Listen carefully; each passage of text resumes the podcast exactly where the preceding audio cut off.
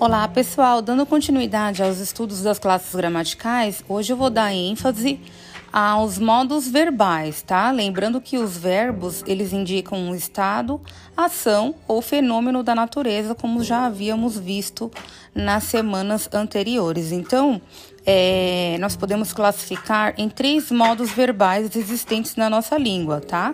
Que são o modo indicativo, o modo subjuntivo e o imperativo, tá?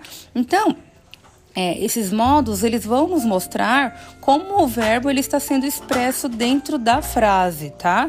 Então, no modo indicativo, você vai ter uma certeza é, ou uma realidade da ação que está sendo praticada ali. Por exemplo, eu sempre estudo.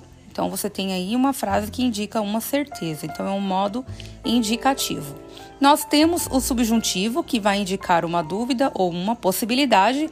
Por exemplo, talvez eu estude amanhã. Então, você não tem certeza do ato pela qual você vai fazer amanhã, que no caso é do verbo estudar, tá? Então, talvez eu estude amanhã. E tem o modo imperativo, que vai indicar uma ordem, um pedido. Por exemplo, é, estuda agora, menino. Então você tem aí um, um pedido ou uma ordem dentro da frase. Estuda agora, menino. Certo? Então nós temos esses três modos verbais: indicativo, subjuntivo e imperativo. É isso.